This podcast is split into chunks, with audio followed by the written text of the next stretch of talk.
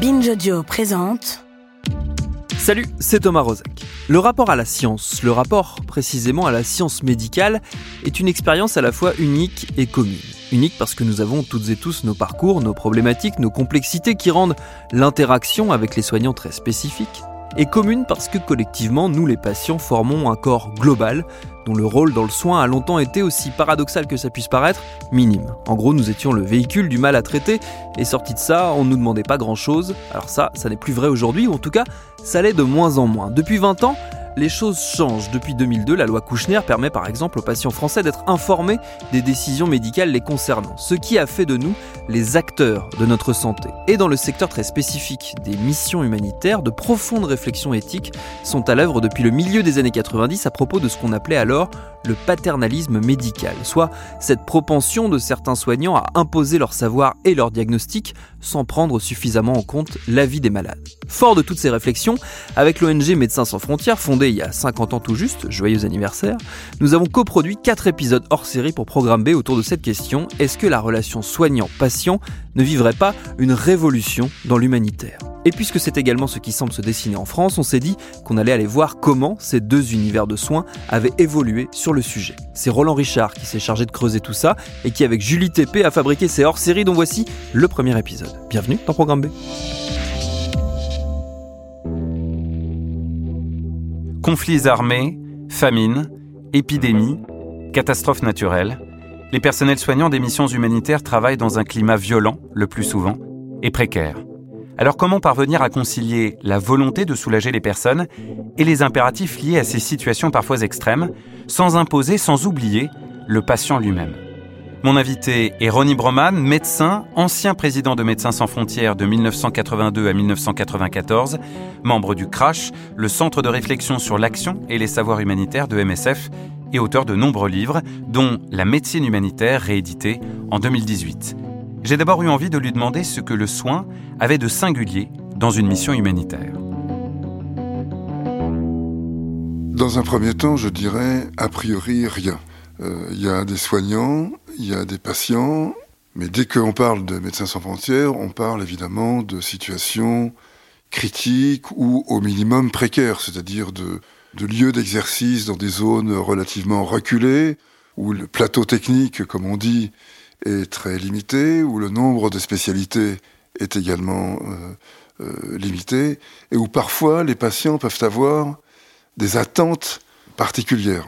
Des attentes particulières, ça peut être, euh, dans certains cas, le besoin de pouvoir bouger rapidement. Par exemple, une colonne de personnes déplacées ou de, migrants en attente d'un départ demandera éventuellement des soins si la personne est malade ou blessée, mais des soins qui soient compatibles avec le mouvement. Donc pas une hospitalisation, pas un traitement trop lourd, mais quelque chose qui soit euh, conforme à euh, ces aspirations prioritaires qui sont de pouvoir euh, bouger. Ça, disons que c'est une sorte de, de, mise en œuvre d'un principe éthique d'autonomie, c'est-à-dire de respect de la volonté du patient et d'adéquation entre le soin et cette volonté. D'adéquation aussi grande que possible, naturellement. Une autre forme d'attente relève d'un exemple qui est assez bien connu à, à, Médecins sans frontières, mais pas forcément de tout le monde, euh, qui est euh, certaines pratiques médicales qui ne peuvent pas être euh, mises en œuvre euh, comme ça. Par exemple, un blessé arrive inconscient, euh, il a été atteint à la jambe, je veux dire un blessé de guerre, et malheureusement, la seule solution réaliste, c'est l'amputation eh bien, euh, cette décision qui techniquement est parfaitement justifiée, parce qu'en faute d'amputation, c'est la gangrène, c'est une, infection euh, très grave qui peut progresser et qui peut tuer euh, le patient. Donc l'amputation est une mesure de sauvetage, de, de, sauvegarde de la vie. Eh bien, nous avons eu l'expérience d'un certain nombre de problèmes très sérieux qui pouvaient être euh, de l'ordre de la menace contre le chirurgien ou l'équipe qui avait procédé à l'amputation, du fait que dans certaines circonstances, cette thérapeutique n'a pas été discutée avec le patient et pour certains patients, pour des raisons religieuses, culturelles ou euh, de cet ordre-là, vivre mutilé, ça n'est pas une solution, ça n'est pas euh, possible. Le patient préférera euh, mourir intègre, enfin en tout cas avec l'ensemble de ses organes, de ses membres, plutôt que de se faire mutiler. Ça aussi, c'est une décision qui relève de l'autonomie du patient, donc c'est une question d'éthique médicale. Nous devons nous plier à cela.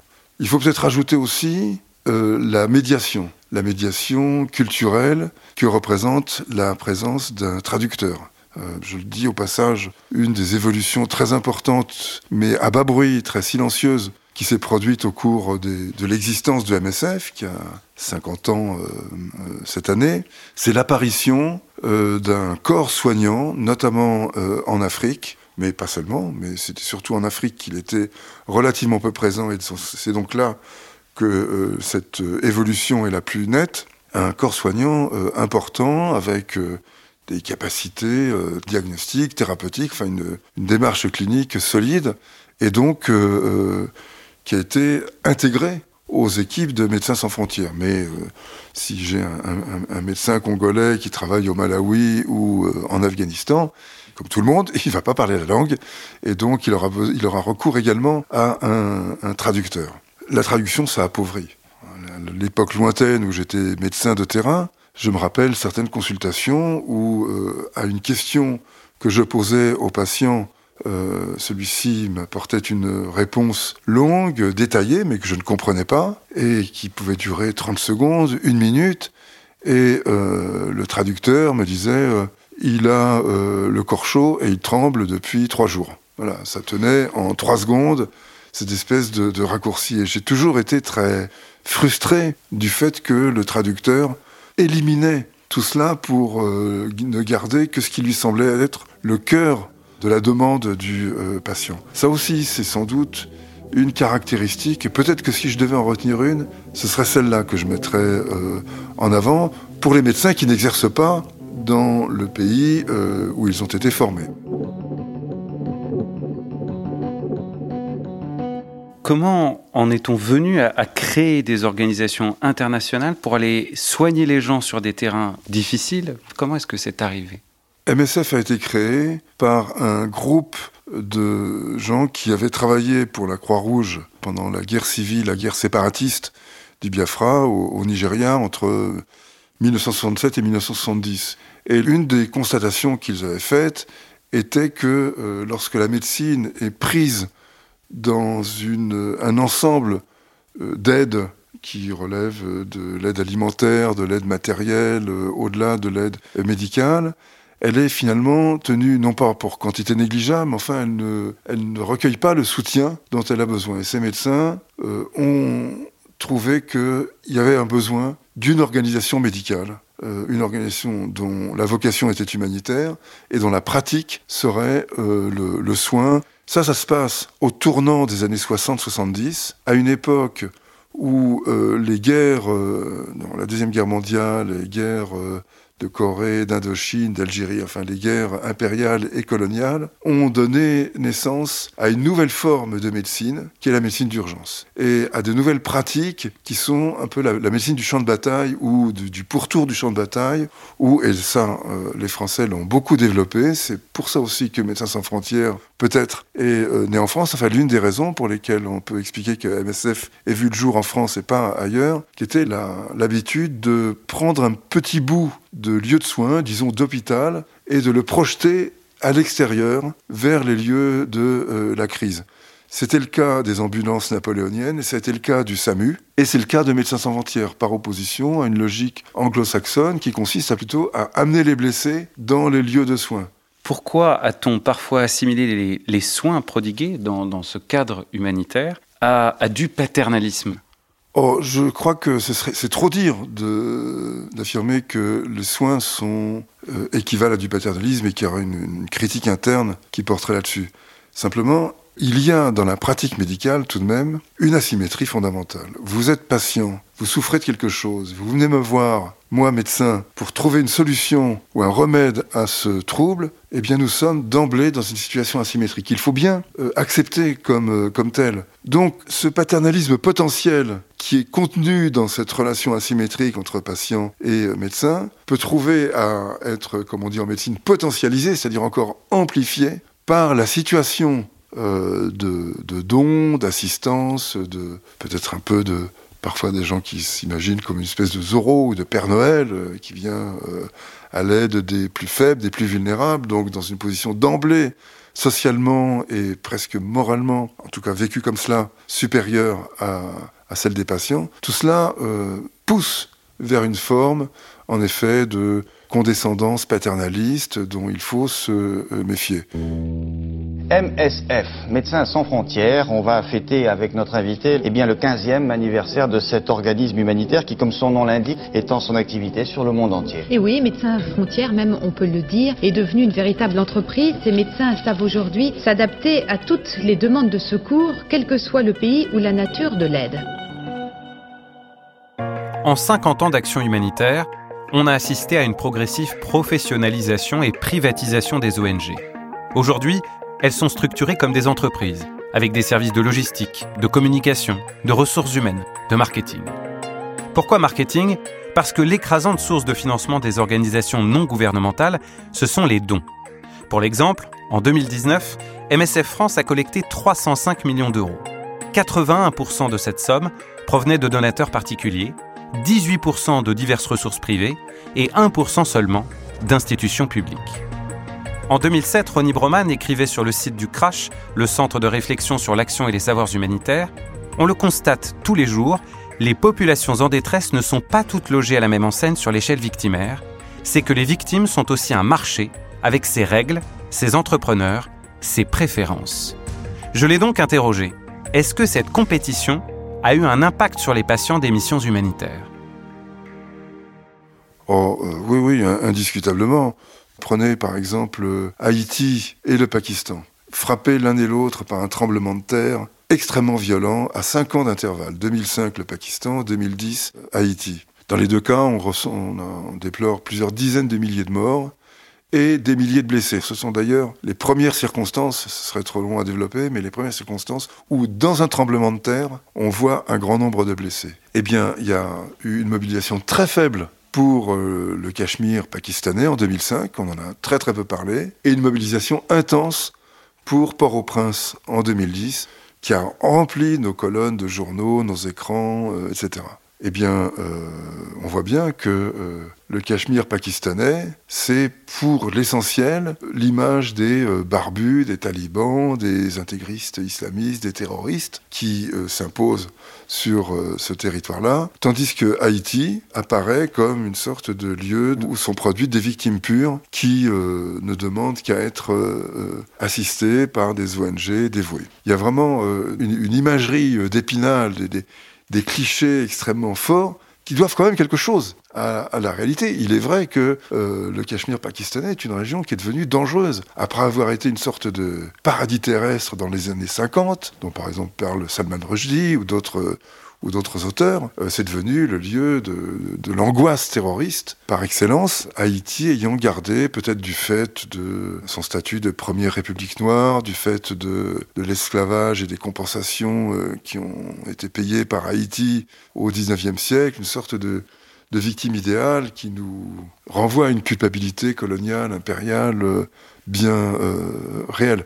Je ne sais pas, je ne sais pas tout à fait comment euh, l'expliquer. En tout cas, Haïti a fait l'objet de toute cette euh, attention, euh, cette mobilisation, tandis que le Cachemire a été d'une certaine manière réservé aux professionnels. En fait, il y a eu, pour l'essentiel, Médecins sans frontières et diverses Croix-Rouges, plus le Comité international de la Croix-Rouge, plus l'armée pakistanaise. Il faut jamais oublier les armées dans ce genre de situation, car elles jouent dans les catastrophes naturelles un rôle absolument primordial dans l'organisation et la mise en œuvre des secours. Donc l'assistance a été assurée hein, au Cachemire pakistanais. Je ne veux pas dire que le déficit, enfin la, la sous représentation médiatique a entraîné une sous-assistance euh, euh, médicale. Pas du tout. Euh, l'assistance s'est bien passée, même ça a été une opération plutôt réussie, comme d'ailleurs Port-au-Prince l'a été également. Mais l'attention, l'émotion, la représentation médiatique étaient extrêmement différentes dans une situation et dans l'autre.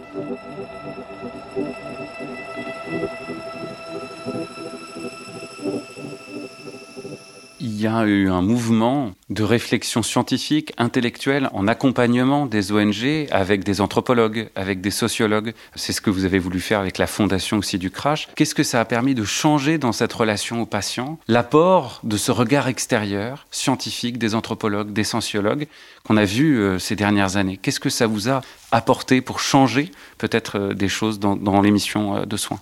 Ben, Quelque chose d'extrêmement important et euh, de pas totalement euh, visible, à savoir une forme de euh, dénaturalisation de la relation avec le, patient. Par dénaturalisation, je veux dire transformer en question ce qui est de l'ordre d'une telle évidence que on ne pense même pas à le poser. Par exemple, je vous parlais tout à l'heure de questions d'ordre culturel sur ce qu'est un corps sain et ce qu'est une ce qui est le, respect de la dignité d'un corps par rapport à sa mutilation éventuelle. Pour nous, il va de soi que euh, une gangrène, ça se traite par l'amputation, faute de mieux, dans des circonstances particulières. Eh bien non, ça n'est pas nécessairement cela qui est la priorité du euh, euh, patient. Et si on n'a pas ça en tête, on ne va même pas penser à mettre cela en discussion. Mais les sciences sociales nous mettent aussi en garde contre un excès d'usage du, culturel sous forme de culturalisme et en opposant par exemple la biomédecine qui relèverait d'un savoir objectif, euh, constitué, scientifique, au-delà de toute considération sociale, et des pratiques ancestrales euh, dont il convient de se débarrasser parce que ce sont des, traditions euh, obscures qui ne peuvent qu'être dommageables à la santé. Quant à la relation au patient en mission de soins, est-ce que vous avez l'impression qu'on peut faire plus, qu'on peut faire mieux? Et si oui, dans quelle direction faut-il aller? Qu'on puisse faire plus et mieux, certainement.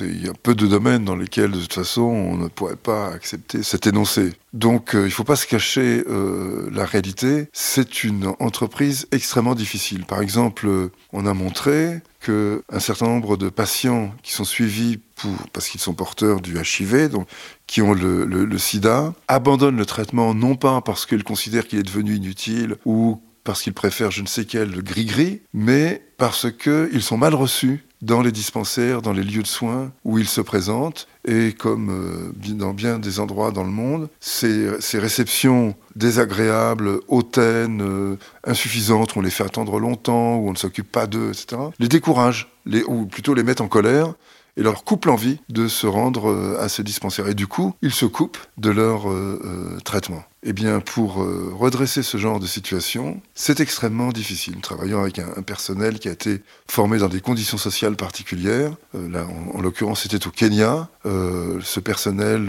kényan avait des façons de faire qui étaient vraiment problématiques, de, l'ordre de ce que je viens de, de décrire. Et ben, il faut beaucoup de temps pour euh, améliorer ça, la conscience de la réciprocité, une conscience réflexive sur le pouvoir et les abus de pouvoir dont on se rend coupable dans, dans son exercice, etc. Donc euh, oui, on peut améliorer, on peut et on doit améliorer, mais il ne faut pas se cacher le fait que c'est un travail de longue durée et que ça n'est pas sur une simple injonction que ça se produit, mais dans une relation euh, euh, longue et une évolution sociale qui va avec.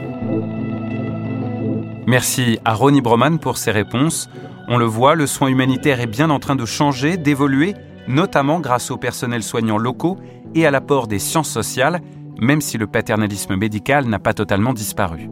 Dans un deuxième épisode, on passera l'universalité du soin à l'épreuve du réel, à la fois en mission humanitaire mais aussi en France. On se demandera notamment si on peut ou même si on doit soigner tout le monde de la même manière.